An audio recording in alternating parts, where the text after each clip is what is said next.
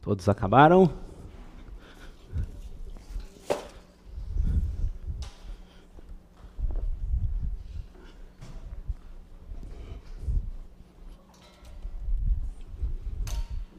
Eu vou usar dois, hein?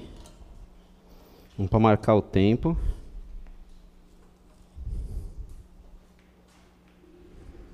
Pronto. E segura a minha Bíblia. Já está lá, né? Hoje nós vamos fazer uma competição. Vamos começar. E eu trouxe, ó. Vamos ver o que tem aqui. Oh. Oh. Ah, não. Vamos fazer assim, ó. Então, segura isso aqui. Carcará, já começou, né? Ó, pra vocês verem, tô abrindo. Ó, alguém tá correndo ali, ó. É. Corre, Aline, corre, Aline. Ó, oh, faz ó. Oh. Como é que vai ser? A gente vai fazer uma competição aqui. Esconder uns não, brincadeira. A gente vai fazer uma brincadeira aqui. Pense, pense em algo que você tem mais que os outros. Mas tem que ser algo assim, entendeu? Sem expor ninguém, sem tipo. Peso, ele falou gordura. Vou, vou dar um exemplo aqui. Quem aqui vai falar assim, eu, eu quero falar, eu tenho mais netos, por exemplo. Tem alguém. Fala, então fala. Fala. é.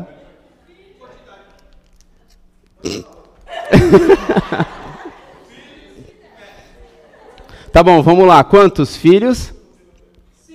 E quantos netos? Nove. Quem dá mais? Tempo, tempo, tempo. Quem dá mais? Quem dá mais? Tempo. Dou-lhe uma. Dou-lhe duas. Já ganhou. Tô aqui, ó. Ei, muito bem. Quem mais? Próxima, vamos lá. Vamos, vamos.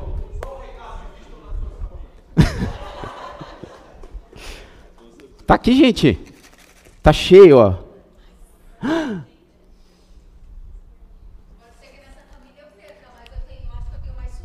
Sobrinhos, quantos? 25. 25 sobrinhos. Quem dá mais? Quem dá mais? Tempo, tempo, tempo, tempo.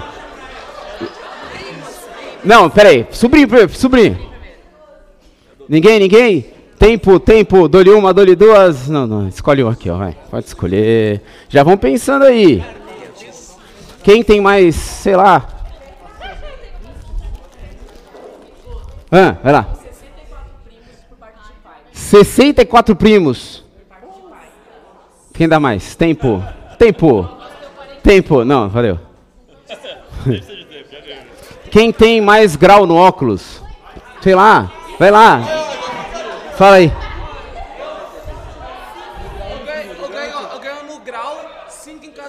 Peraí, peraí, peraí, peraí. Cinco em cada olho. Alguém tem maior grau do que esse? Quanto? Todos. Oi? Todos. Todos o quê? Todos. Todos os graus. Todos os graus. Alguém tem mais grau do que todos os graus? 17? Vixe, pode escolher um aqui. Pegou, ganhou. Tem mais. Cê, é, ele, ele botou a mão fora da caixa aqui. Ele fez... Sete pinos. Não, peraí. Calma. Pinos, quem tem mais pinos? Sete, tá bom, ganhou. Tá bom, vai, pega um aqui. Cirurgias, quem já fez mais cirurgias? ah, não, não, não. Quem era a próxima pessoa que pediu? Você. O que, que é?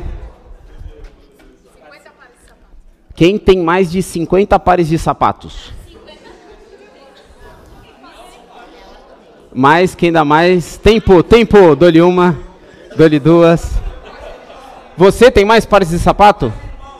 Não, mais irmão depois.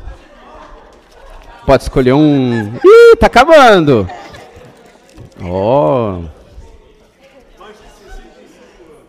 Mas quem tem mais de 65 anos aqui? Não precisa falar, não precisa falar, só pega, só pega, pronto. Muito bem, quase, hein? Quase. Pode ser quem. Pode ser menor agora, quem tem menos alguma coisa. Tu já foi. Deixa eu te brincar. Deixa. Quem tem mais tempo de casado? 42? Ih, tem mais. E quantos meses? Ixi, agora. É.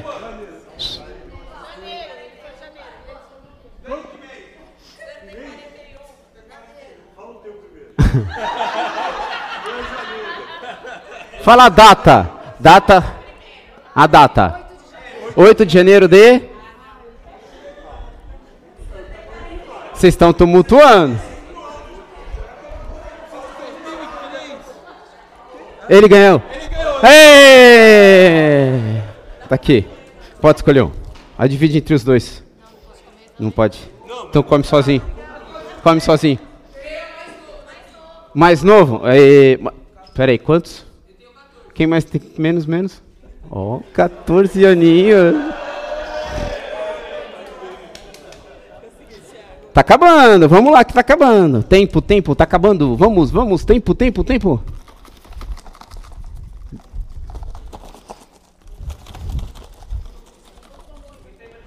Quem tem mais saúde? Quem tem menos cabelo? A disputa é boa aí, ó. ó. Ih, deu briga aí. Pronto. Um pra cada? Tá bom, vai. Vamos lá, vai. Escolhe um aqui. Empatou, empatou, empatou. Assim acaba mais rápido, vai. Escolhe um.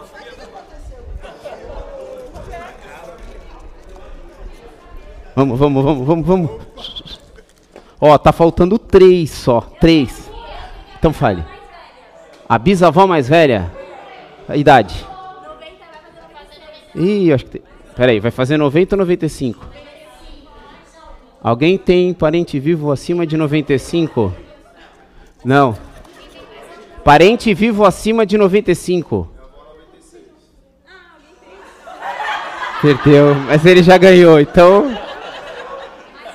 Mais altura. Mais altura. Peraí. O que, que você perguntou aí? A pessoa ou a mulher? A pessoa.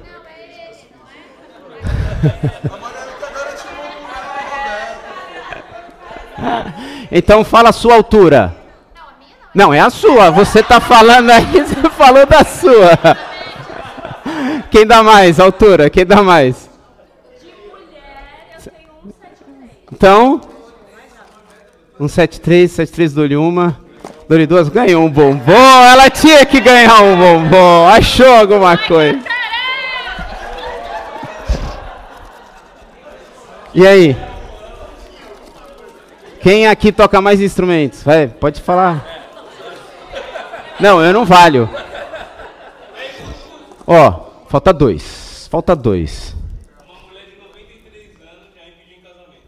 Oh. Alguém já foi pedido em casamento? tá, bom, tá bom, vai, valeu, vai, pronto, tá aqui, pronto. Outra, outra, vai. E a última. Tempo, tempo, o tempo tá acabando, o tempo tá acabando. O tempo. Deixa eu ver se eu notei algum outro exemplo aqui. Vixe. Ah, estende os braços aí que eu quero ver. Vixe, é.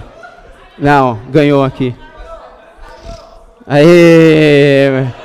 Tempo, quem, quem? Dole uma, dole duas? Vai, ganhou! Acabou!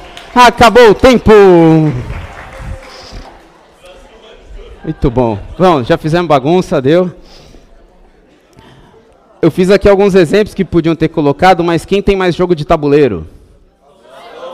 Podia ter ganhado, tá vendo?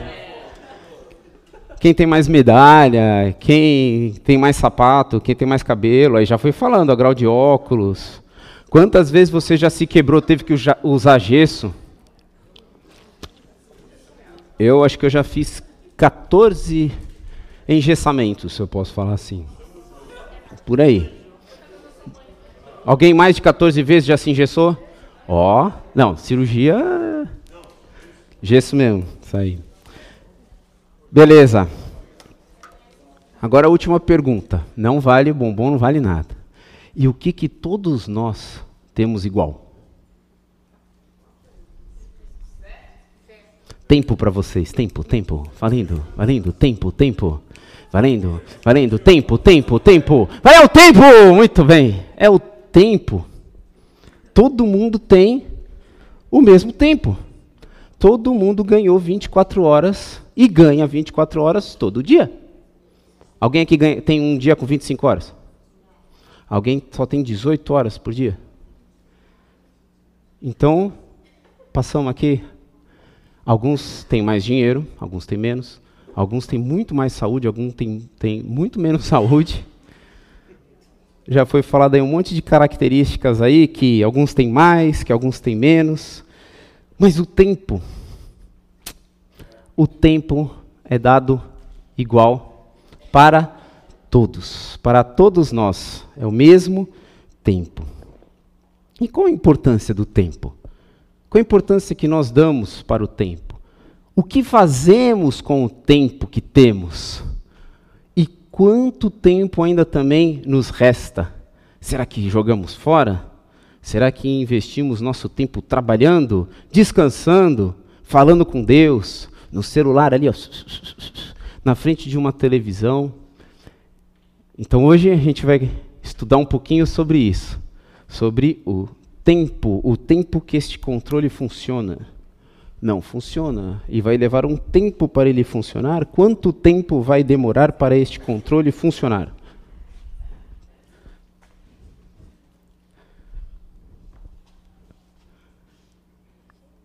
Lá no começo, pelo começo.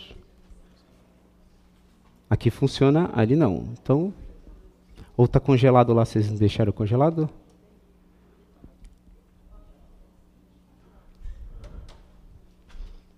tempo, tempo para você. Tá funcionando? Projeta lá e a gente segue. Então é isso, gente. É o tempo. O tempo é igual para todo mundo. E é justamente isso. A gente vai tentar ver, com base neste livro aqui, um desse, um livro que está aqui dentro, que é para nós termos sabedoria ao lidar com o tempo enquanto debaixo do sol. Então vamos ler a palavra, a frase ali para a gente já ir memorizando?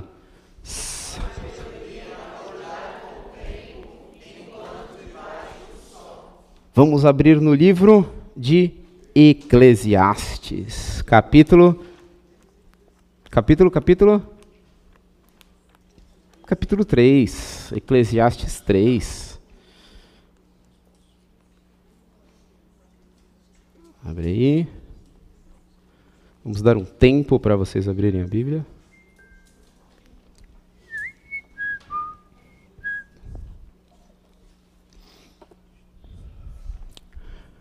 A gente vai ler do capítulo do verso 1 até o verso 15, tá bom?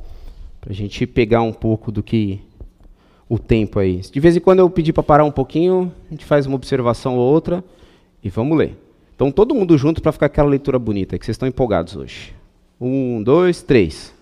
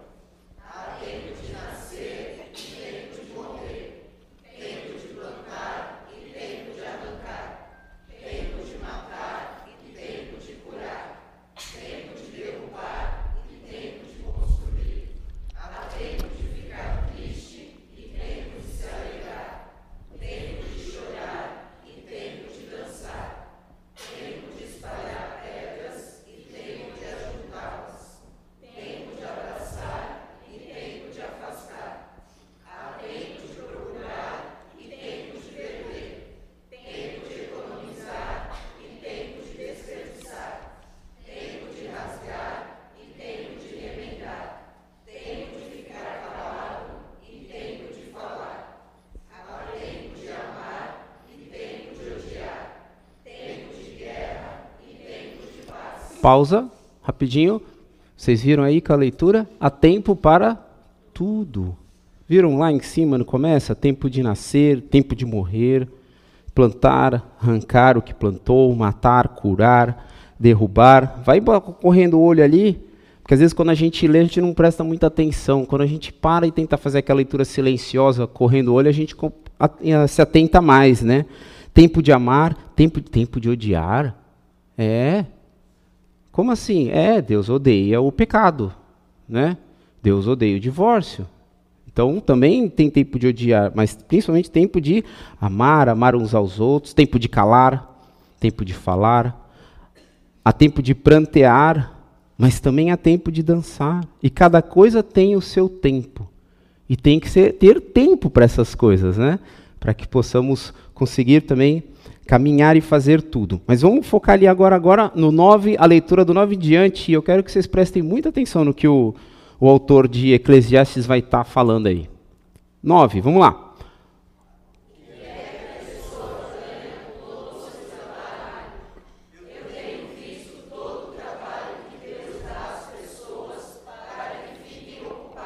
Parou? Pensa nesse verso aí. Vamos meditar. Lê de novo. Em silêncio, para você.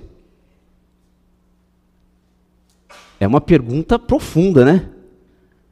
Cheia de, de, de questionamento, de qual é o significado. Né?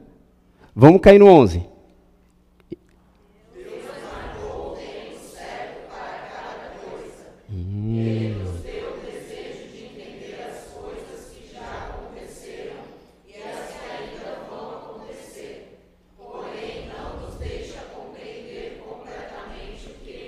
Parou? ele colocou no nosso coração o desejo de entender as coisas. Mas, como nós lemos aí no finalzinho, é difícil. E às vezes, quase sempre, a gente fica, mas por que Deus fez isso? Mas por que Deus fez aquilo? E às vezes não conseguimos compreender. E é difícil isso, é muito complicado compreender Deus. Se Deus é um ser muito supremo e muito superior a nós, como que nós, meros mortais, conseguiremos entender tudo ou todas as coisas? É meio em vão uma busca por isso, mas devemos buscar sim. A gente vai ver mais para frente um pouco melhor isso. Vamos cair no 13? Estamos no 13, né? E 12, isso. Vai lá.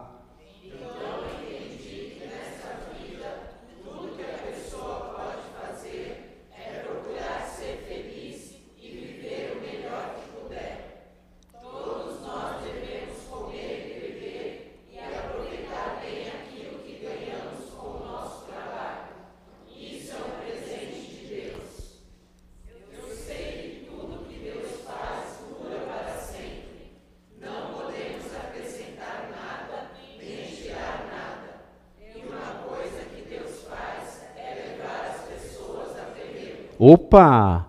Então, uma coisa que Deus faz é levar as pessoas a temer. Então, muitas vezes, por não entendermos, tememos a Deus. E tem tempo para tudo. E Deus já determinou o tempo para todas as coisas, e há tempo para tudo. E foi também Deus que colocou o anseio da eternidade no coração do homem. É Ele também que coloca lá no, no 13, né? Na minha versão aqui na NVI diz: descobri também descobri também que poder comer, beber e ser recompensado pelo seu trabalho é um presente de Deus. Então, poder comer, poder beber e ser recompensado no seu trabalho, pelo seu trabalho, é um presente de Deus. E a gente tem que colocar isso na nossa cabeça. Sei que tudo o que Deus faz permanece para sempre. A isso Nada pode acrescentar e nada pode tirar. Falta um verso, certo? Vamos lá.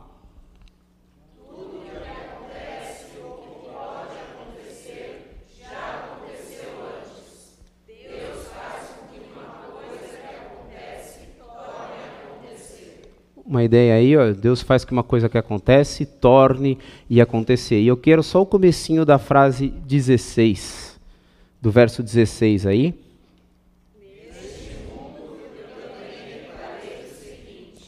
Tá bom. Neste mundo eu também reparei o seguinte. E depois a gente volta aí para o texto.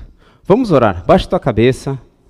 Senhor, quero te clamar, te pedir, te suplicar que o Senhor nos dê, neste tempo que teremos agora, é, a direção do Teu Espírito para incomodar os nossos corações, para abrirmos nossa mente, para receber aquilo que o Senhor quer nos ensinar, nos confrontar, nos confortar e também nos guiar por meio das, da tua escritura aqui, o que o, o autor do livro de Eclesiastes quer deixar para nós.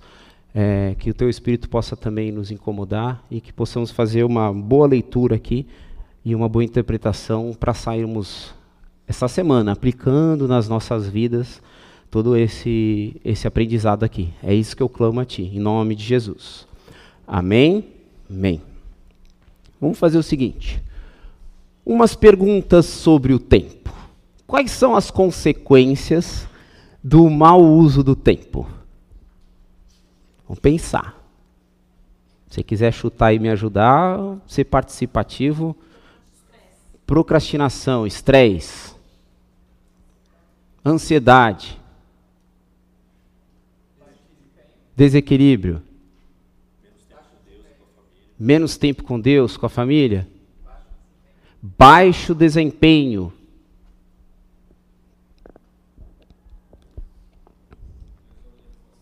Oi. Desorganização. Ociosidade. Vamos ver uma aqui, ó. Irritabilidade. Quando o tempo começa a pressionar, quem aqui ficou irritado? Eu fico. Quando começa a apertar, e principalmente quando começa a dar hora de vir para a igreja, né? Ou ir para o trabalho, ou sair de casa, e começa aquela correria, e todo mundo, o tempo começa a pressionar, já começa aquele ambiente agradável, feliz, que a gente tem que tomar cuidado para não pecar, para não apertar, para não estressar, para não querer dirigir de uma forma errada, pecaminosa, é uma consequência do mau uso do tempo, a gente fica irritado. Outra, já foi falado, a ansiedade. Se a gente não usa o nosso tempo corretamente, a gente começa a ficar ansioso. O que será que vai acontecer? E amanhã? E depois? E, e, e. Pressa e atrasos. Se não usamos bem o tempo, atrasos acontecem, a gente acaba chegando nos nossos compromissos tarde, falhando. Custo financeiro, esse aqui ninguém falou. Se não gerimos bem o nosso tempo, ou usamos mal, custos financeiros podem acontecer e nos atrapalhar muito financeiramente. Negligência e abandono.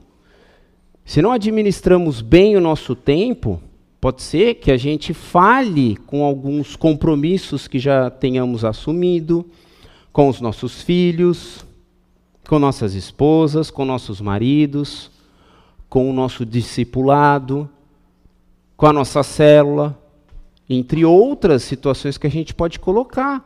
Se usamos mal o nosso tempo, pode gerar um abandono de responsabilidades, de atividades Outra, já isso foi falado, a improdutividade. Se você não gerir bem o seu tempo, não administrar o seu tempo, não usar bem o seu tempo, uma improdutividade vai cada vez mais estar crescente. Estagnação. De repente você estava querendo estudar algo, treinar algo ou aprender algo e não usou bem o seu tempo, você vai ficar ali, estagnado não vai avançar, queria aprender um instrumento, ou queria fazer algo diferente, evangelizar mais, estudar a Bíblia, fazer uma devocional com mais, sabe, aquela insistência. Vou acordar todo dia cedo e vou fazer com uma certa disciplina, mas você começa a usar mal o seu tempo, todos nós aqui temos 24 horas por dia. Então, é algo dado igual a todos. Agora, como nós administramos o tempo que temos? Será que estamos ficando estagnados espiritualmente por causa do mau uso do tempo que temos? Temos tempo. descuido, por causa do, uso, do mau uso do tempo, desleixo, às vezes desperdício, acidentes. Acidentes acontecem por causa do mau uso do tempo. E, botei por último, leiam lá. Brigas e discussões por causa do tempo. Então, sabedoria ao lidar com o tempo enquanto debaixo do sol.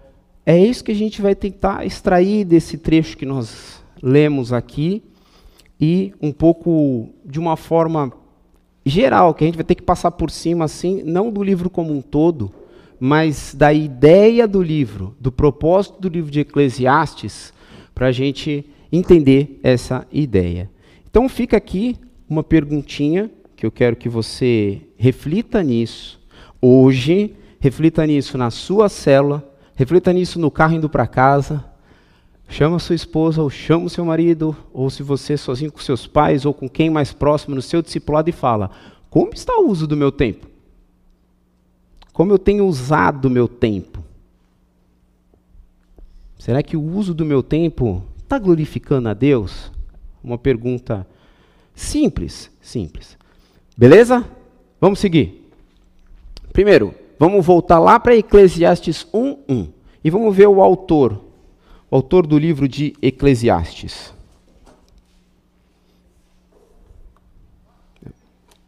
Um, um. Quem lê para mim?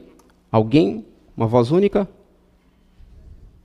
São estas as palavras do sábio, que era filho de Davi e rei de Jerusalém. Então, palavras do sábio, que era rei, filho de Davi. E durante o, o, o livro, ele vai trazer algumas reflexões, alguns pensamentos, como um sábio, como um mestre, como, sabe, é, o próprio nome do livro, que é Eclesiastes, é como se ele estivesse falando para um auditório, para uma plateia. Então ele está como se estivesse de pé, falando pensamentos, refletindo em voz alta, levando a todo o auditório dele a pensar, a refletir, e a tentar entender o que ele está querendo chegar. E ele vai usar de muitas vezes algumas figuras, ele vai usar de comparações e outras coisas para fazer as pessoas pensarem e refletirem. Do que para que tudo isso? Qual o sentido? E outras coisas mais que ele vai trabalhando. Então, é isso. Esse é o autor. E tem um desafio de leitura aí, que é o verso 2. Quem lê o verso 2 para mim? Uma voz aí. É ilusão, é ilusão, diz o sábio. Tudo é ilusão. Eita! Ele já começa o livro falando o quê? É ilusão. É tudo ilusão. A gente vai estudar esse termo mais lá na frente no meio do estudo de hoje, mas é tudo ilusão. Hum, o que, que eu estou fazendo aqui? É ilusão. Para que, que eu trabalho?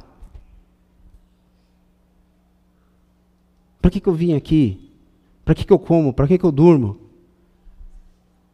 Para que, que, que? O sábio já começa, ó, é tudo ilusão. E ele está levando a classe dele nesse sentido aqui, já começando assim, ó, prestem atenção no que eu vou falar. Estão prestando? Estão prestando? Ó, é tudo ilusão. E aí ele dá início ao, ao livro de Eclesiastes com essa qual é o sentido de fazer o que você faz? Qual é o sentido de viver do jeito que você vive? E ele já, plá, vamos pensar aqui, ó, é ilusão. Então o desafio, qual é o desafio da leitura? É você ler Eclesiastes essa semana, no mínimo uma vez. Tá anotando, né? Porque semana que vem eu vou voltar aqui. Ler o livro de Eclesiastes no mínimo uma, semana, uma, uma vez e procurar ilusão. Então procura quantas vezes ela aparece ali, sabe? De que, de que forma, onde, e tenta procurar lá a palavrinha, ilusão. Então dá uma grifada aí, dá uma circulada, e leia esta semana o livro de Eclesiastes, quantas vezes você quiser, quantas vezes você tiver tempo para isso, todos temos 24 horas, já falamos, né? E aí a gente vai, nós iremos semana que vem Só fazer aqui, de repente eu trago outro bombom aqui para quem achou, quem acertar ou quem lê mais vezes. Não, brincadeira. E terceiro ponto que eu queria trazer foi essa reflexão inicial. Além de falar que tudo é ilusão, ele colocou: qual é o sentido da vida? Qual é o sentido da vida? Na NVI, Eclesiastes 1, 3 diz assim: O que o homem ganha com todo o seu trabalho, em que tanto se esforça debaixo do sol? E fica essa pergunta já logo de cara no verso 3 do livro. Primeiro ele lega tudo, é tudo ilusão, é ilusão, é ilusão. O que, que o homem ganha com todo o seu trabalho? E ele usa essa palavrinha, debaixo do sol, na NTLH. Na NTLH leiam para mim, para a gente ver o verso 3.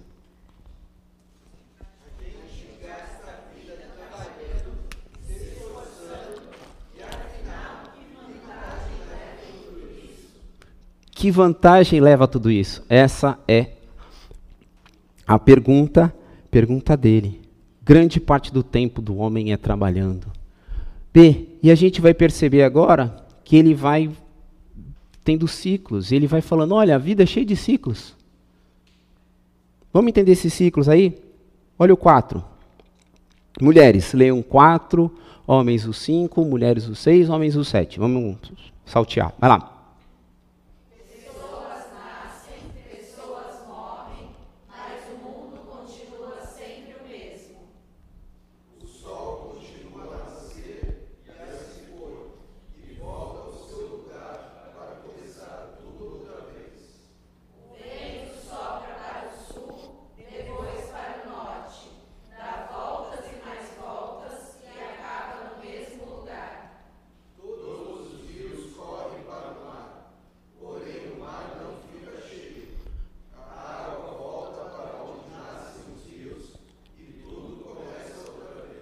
Que, que ele está falando? Ele está falando assim, ó. Quando a gente observa a natureza, tudo é cíclico. O sol nasce, o sol se põe, os rios, o vento, vida, morte, é tudo cíclico. É tudo uma rotina. É tudo processos que retornam ao princípio. É tudo acordar, se arrumar, sair para trabalhar, descansar, lazer, dormir, acordar, sair para trabalhar, descansar, lazer, dormir. É isso que o sábio está falando aqui. E aí ele fecha esse pedacinho com o verso 8. Ai, que canseira. Vamos ler o 8.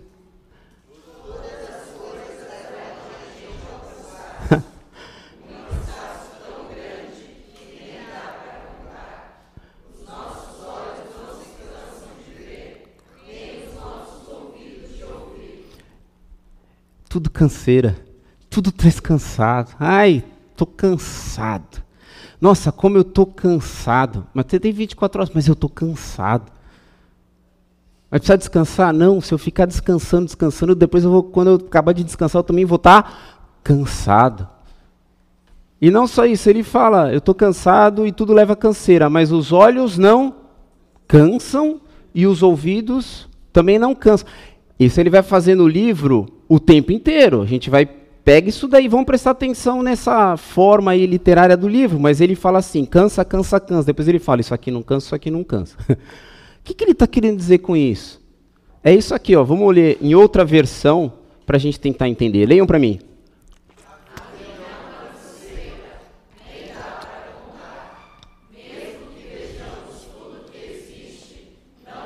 Hum.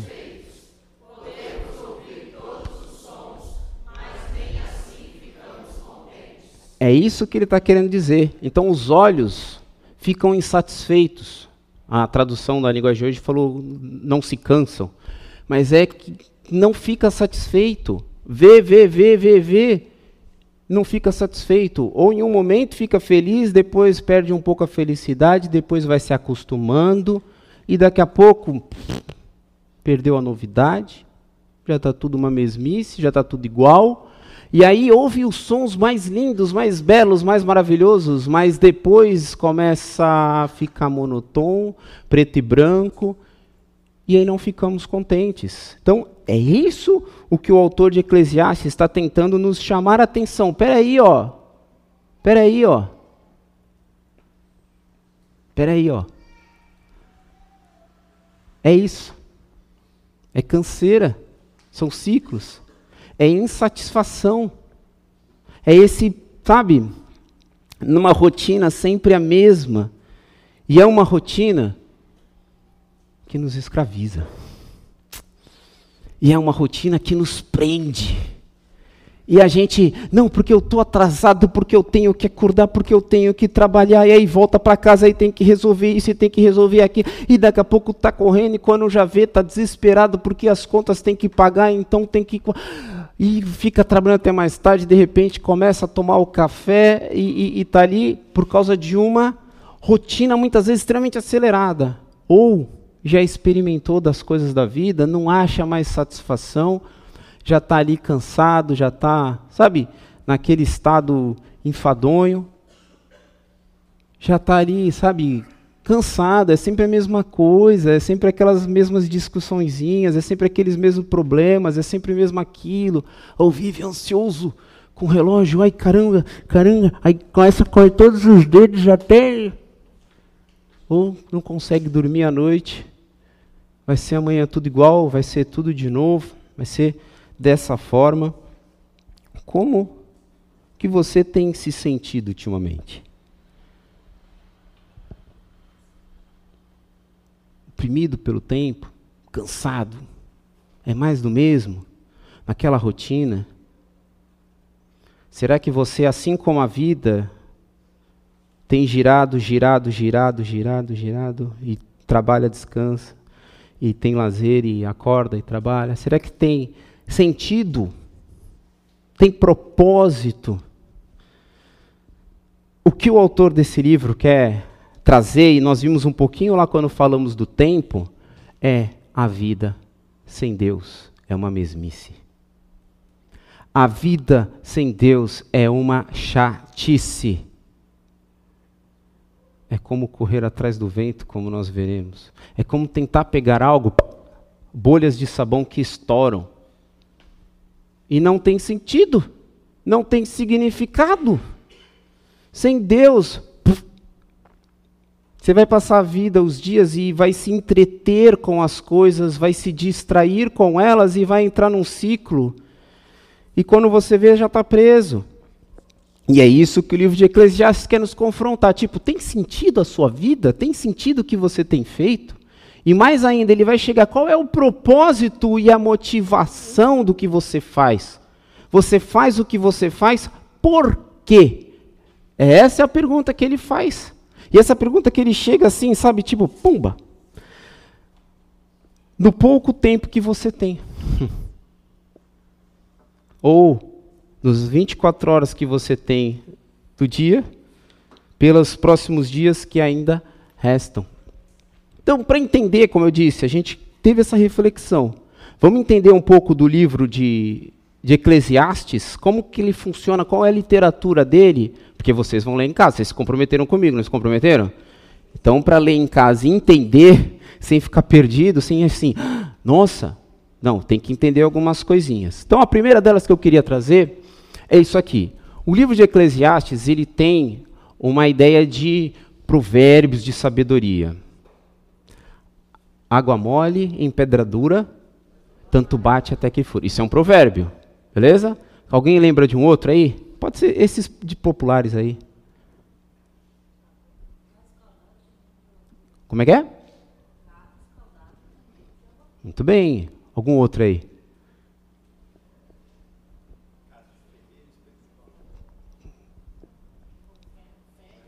Com ferro será feito.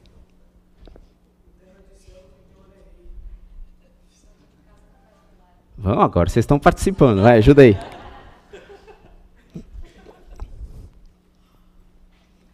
Vocês estão tímidos. Será que vocês lembram desse aqui, ó? Filho. Filho de peixe, peixinho. Esses são provérbios. Significa que se a água ficar batendo na pedra, ela vai furar? Será?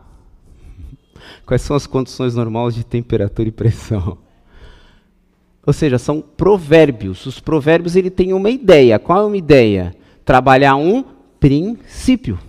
Então, provérbios tem a ver com isso. Vamos abrir lá, vamos lá. Ó, uma turma aí pega 16:3, outra 22:6. Provérbios tem a ver com princípios. Não são normas e não são promessas. E é aí que nós temos que entender. O livro de Provérbios na Bíblia são princípios. Então temos que aprender a ler o livro de Provérbios entendendo que ali tem diretrizes, não promessas e nem normas. E o livro de Eclesiastes tem muitos provérbios. Vamos ler. Provérbios 16, 3. Vamos lá, que tem alguns textos hoje aí, a gente tem que ter dinamismo aí. Vai lá. Porque o tempo nos vai oprimir daqui a pouco. Eu não quero deixá-los irritados. Vai lá. 16.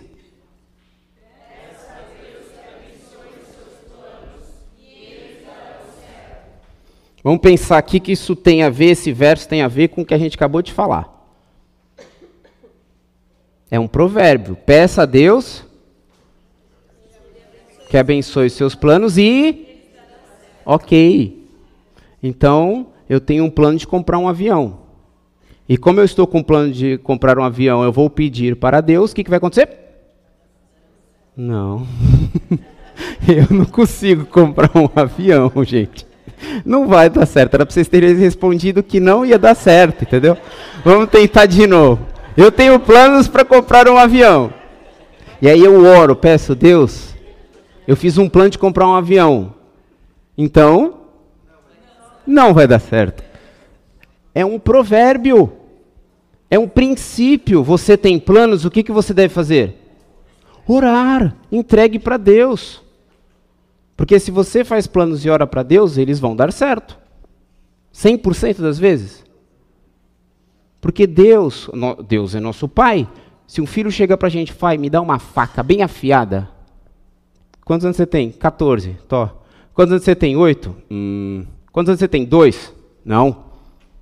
Então nosso Pai vai dar aquilo que a gente pede? Eu não ganhei o um avião, então deu certo. Enfim, enfim, são princípios, não normas e promessas. Bora para o próximo. Quem achou aí, dá uma lida.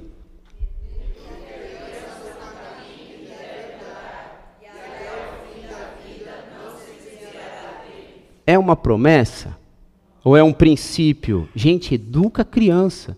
Quando ela ficar mais velha, ela vai pegar tudo aquilo que ela foi educada, tudo aquilo que ela aprendeu, e ela vai ter a decisão de vida dela, se ela segue ou não segue.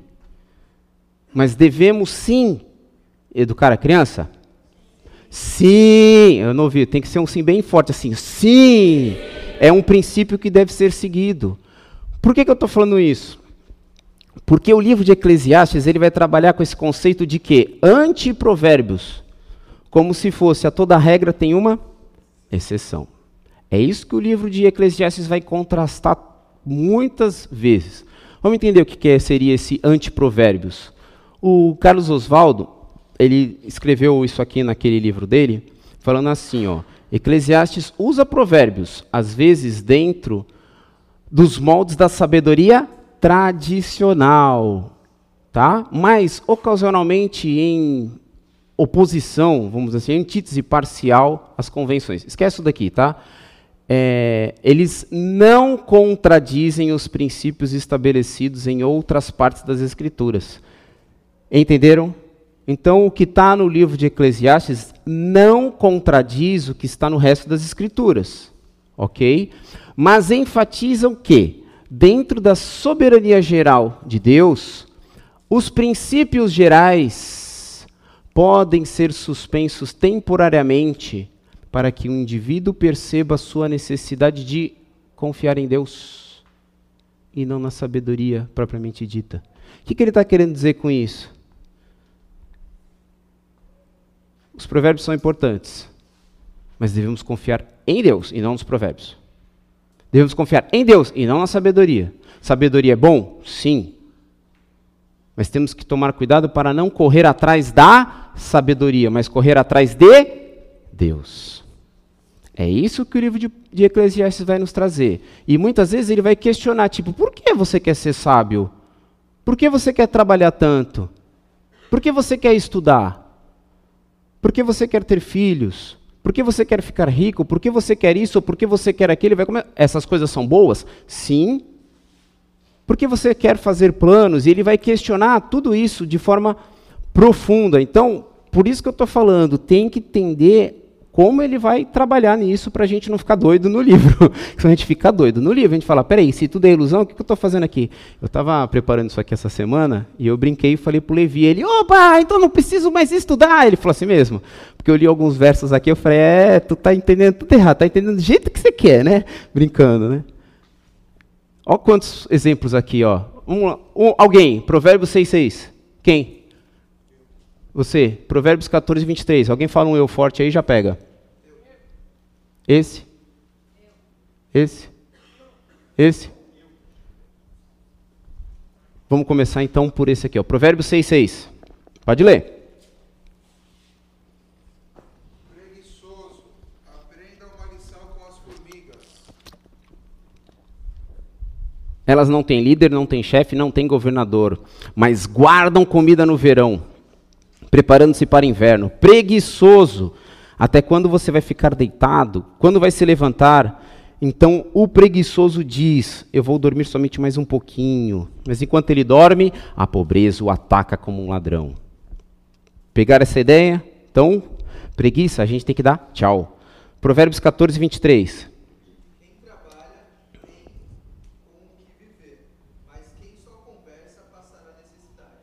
Então, o trabalho é importante. Provérbios 21, 5.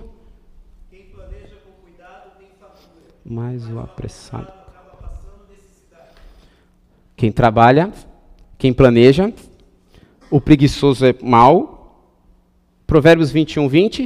O homem sensato tem o suficiente para viver na riqueza e na fartura, mas o insensato não, porque gasta tudo que ganha. Aí chega em Eclesiastes 1, 2, o que está escrito? Eita, tudo é ilusão. O que o homem ganha com todo o seu trabalho, em tanto que tanto se esforça debaixo do sol? Perceberam? O Provérbios falou: trabalhe, trabalhe, trabalhe, trabalhe. Chega Eclesiastes e fala assim: trabalho, para quê? Para que, que você está se esforçando tanto? Beleza? E o último ponto que eu queria chamar a atenção é justamente com isso. São contrastes, contrapontos e comparações. Ele vai usar duas. A primeira delas, Eclesiastes 3, de 4 a 5. Vamos todo mundo abrir aqui. Eclesiastes 3, de 4 a 5.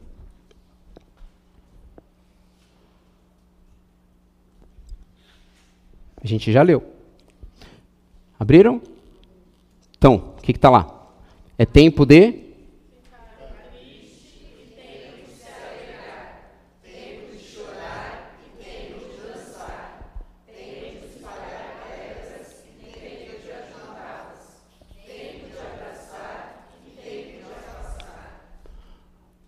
Eclesiastes 4, de 4 a 6. Só uma folhinha aí, às vezes no mesmo ponto aí já vai ter. Vamos?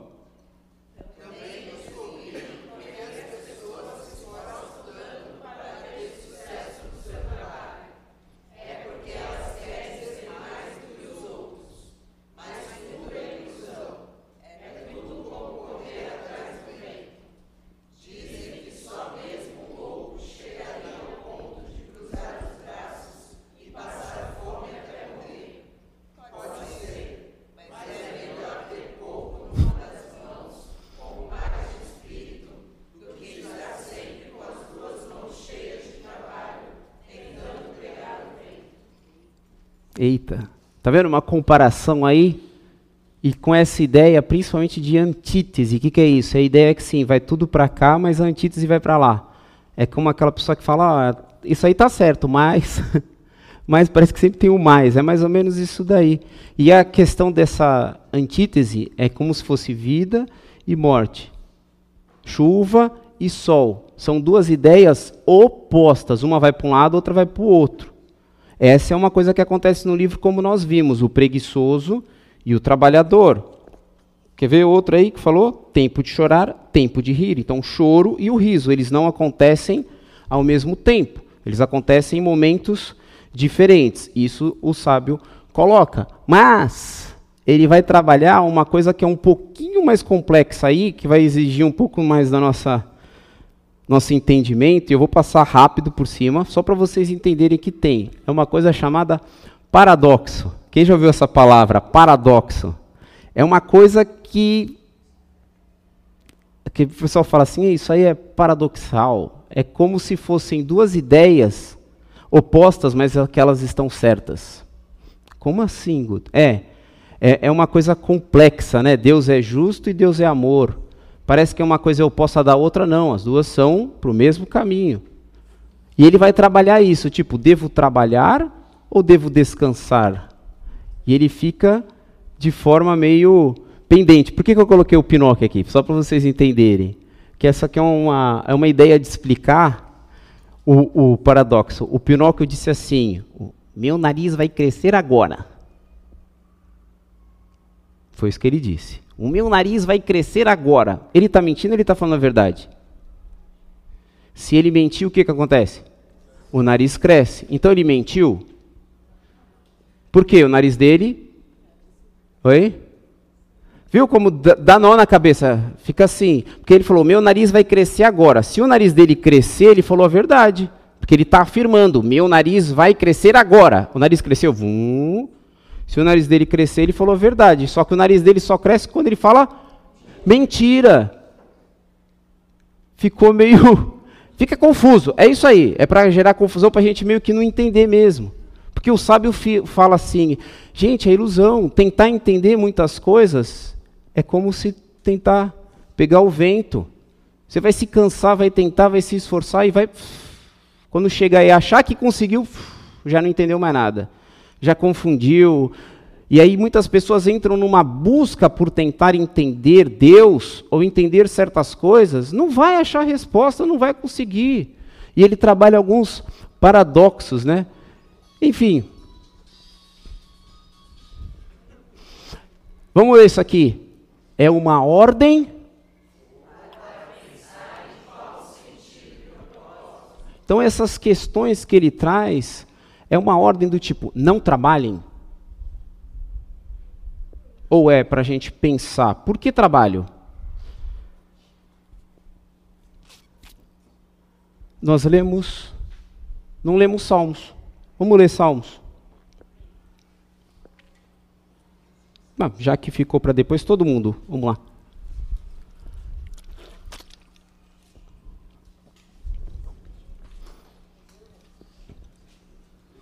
Canção de Peregrinos, de Salomão. Continue. Se o Senhor não ficar a casa, não adianta nada trabalhar para construí-la.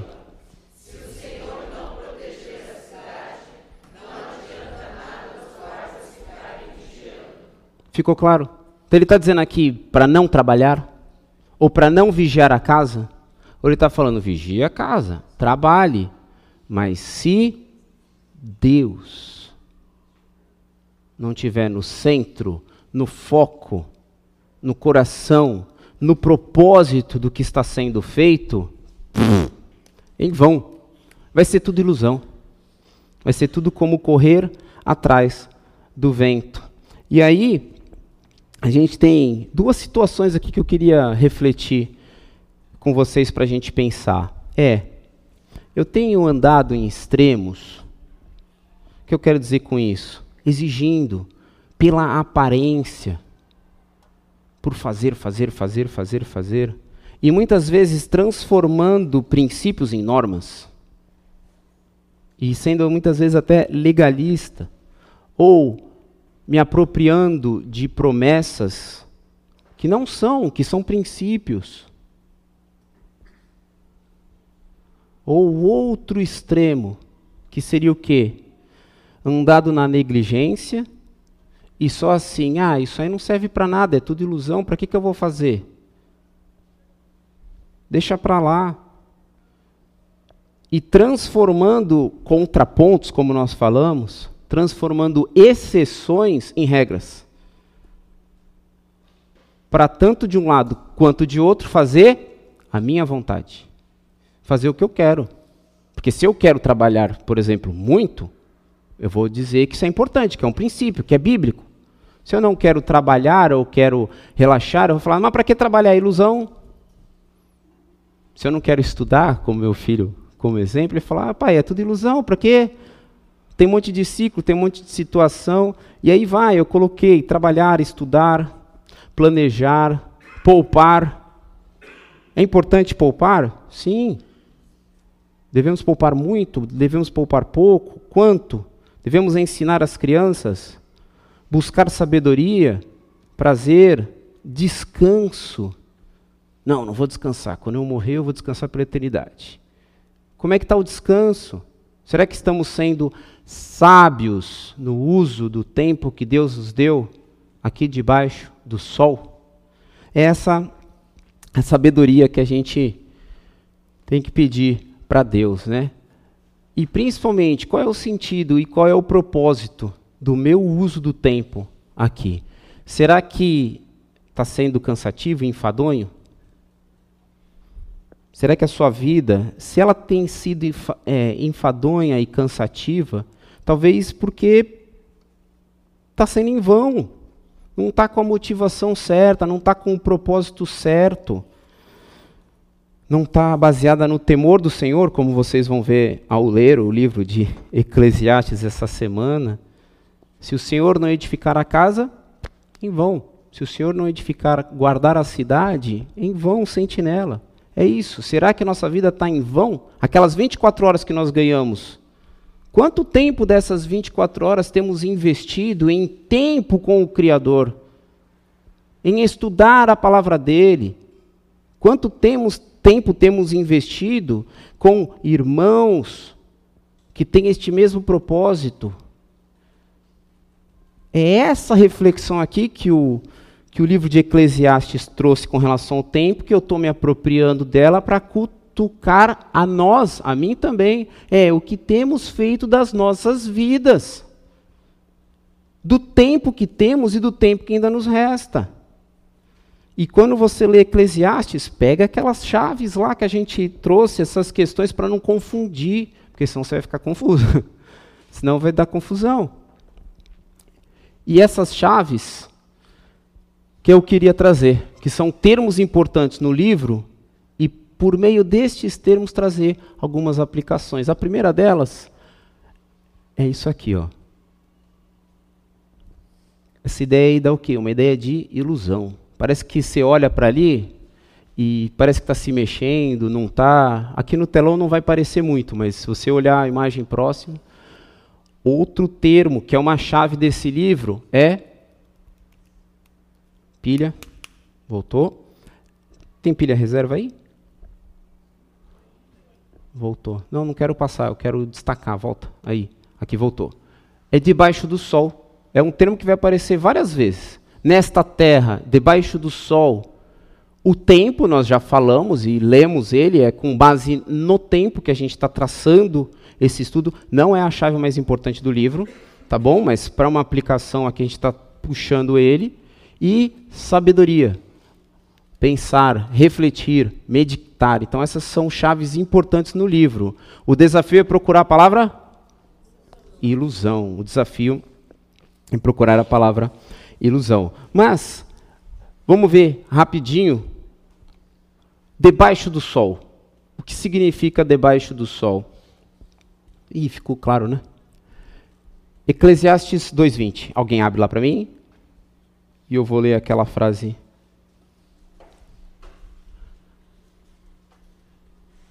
Mica, lê a frase para mim.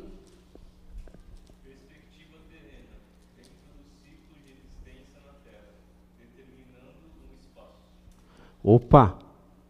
Ou seja, essa ideia de debaixo do sol é uma perspectiva terrena. está delimitando um espaço, como se fosse delimitando uma matéria, né? Tipo assim, delimitando um espaço. Ou seja, o autor de Eclesiastes vai falar assim: é tudo lisão, é tudo canseira, é tudo enfadanho. Aonde? Debaixo do sol. E ele deixa isso bem claro no livro. Está falando, ó, debaixo do sol, neste espaço, é canseira. Neste espaço físico, que ele delimita como debaixo do sol. Nas outras versões vai estar como terra, como este mundo e como outras definições. Vamos ler Eclesiastes 2:20. Na NVI, na NTLH, vamos ver, vamos comparar aí. Vai lá.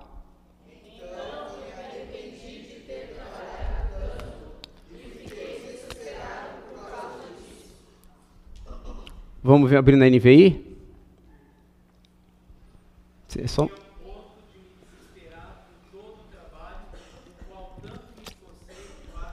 Lê de novo, Ávila, por favor. Vamos prestar atenção na leitura dele. Presta atenção, vai lá.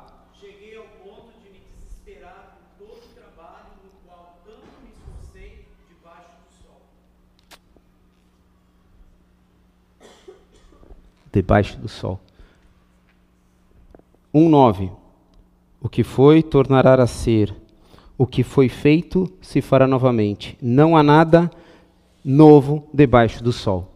E esse termo vai ser repetido por diversas vezes no livro. Então, o, o mestre está tentando refletir conosco o significado das, co das coisas pelo ponto de vista terreno. Pelo ponto de vista humano, terreno, nada tem sentido. Pelo ponto de vista natural, temporal, aqui nessa terra, nada faz sentido. Pegar essa chave? Quando for ler, procura ilusão. E entenda que ele está querendo destacar que debaixo do sol, tudo é ilusão. O trabalho debaixo do sol é ilusão. E o próximo? Ilusão é o que vocês vão procurar. Em outras versões está inútil.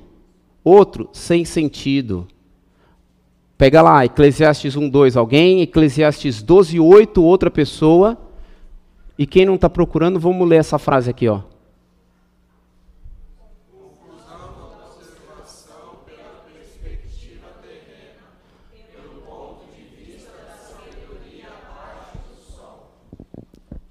Pelo ponto de vista da sabedoria abaixo do sol, qual é a conclusão que ele chega, que nós já falamos e já repetimos? Ilusão. É tudo ilusão. Cadê os versos?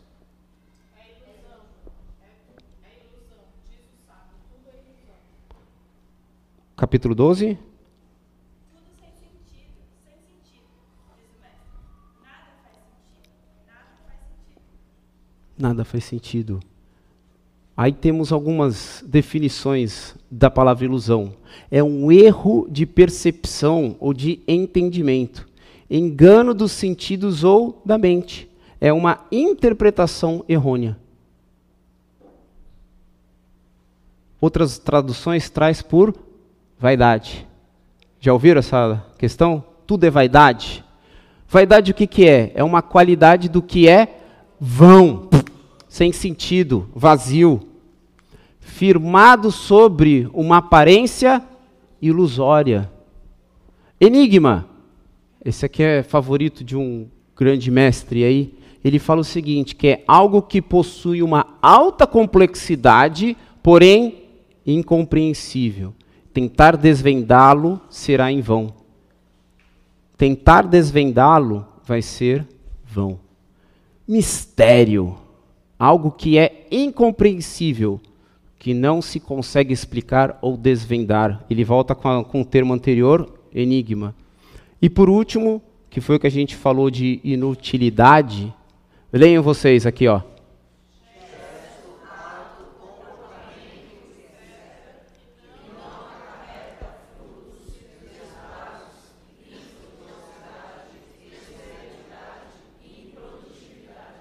O que, que o sábio está querendo dizer? Que ter uma vida debaixo do sol, usando o tempo que nos resta, sem Deus, sem o temor do Senhor, vai ser o quê? Inútil. Vai ser inútil. Vai ser infrutífero, não vai ter resultado nenhum. E você vai ler no livro que ele fala: para que tanto trabalhar? Vai ficar para os outros. Mas se eu dedicar minha vida para prazeres, também não vai servir para nada. E ele vai. Então, o que eu queria que você saísse daqui essa noite, pensando: será que a minha vida, o tempo que eu tenho gasto, eu estou correndo atrás de ilusões, de vaidade, de enigmas que eu quero tentar resolver, de mistério ou de inutilidade? Como tenho gasto o meu tempo? E a gente vai parar por aqui. E semana que vem a gente vai voltar com outras duas chaves e com um fechamento mais em cima do livro de Eclesiastes. Mas eu não queria perder com vocês ainda a visão desse aqui. Bolhas de sabão. Elas brilham, elas nos encantam, elas nos enfeitiçam. O que ultimamente tem brilhado para você? O que ultimamente tem encantado você? E você, de repente, está correndo de forma sem sentido, achando que vai ter sentido, achando que vai ter um significado, e de repente, o próprio sábio já disse: quando você chegar a alcançar, não vai trazer satisfação, não vai trazer aquela alegria e aquele desejo almejado, e talvez pelo mau uso do tempo que nós vimos no começo, o que, que vai acarretar? Lembra daquela lista? Do tempo mal usado? Ausência de participação dos filhos, irritabilidade, mau uso do dinheiro, perda de, de, de, paciência, brigas, conflitos, aí vai toda aquela lista que a gente falou. Então, vamos sair daqui hoje, e eu quero que nas células a gente tenha um tempo de discussão sobre isso. Como estou investindo meu tempo? Será que eu estou atrás de bolinhas de sabão? De repente, uso essa ilustração. Se a vida tem sido em vão. E falamos tem tempo para tudo. Não é agora para a gente sair daqui, não vamos mais trabalhar, né, não vamos mais estudar. Não, é qual é o propósito que eu tenho encontrado nessas coisas. Amém? Quem que pode fazer uma oração para a gente finalizar, trazendo-nos essa consciência, essa reflexão, esse pensamento pela semana? De pé, para a voz sair, para todos ouvirem.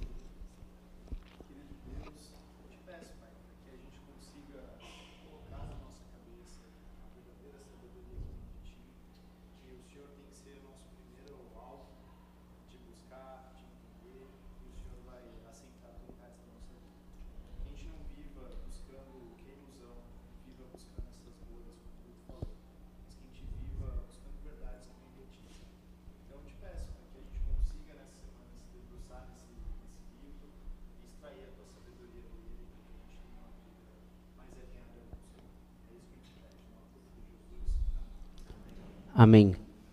Que uma semana que usemos o tempo para Deus.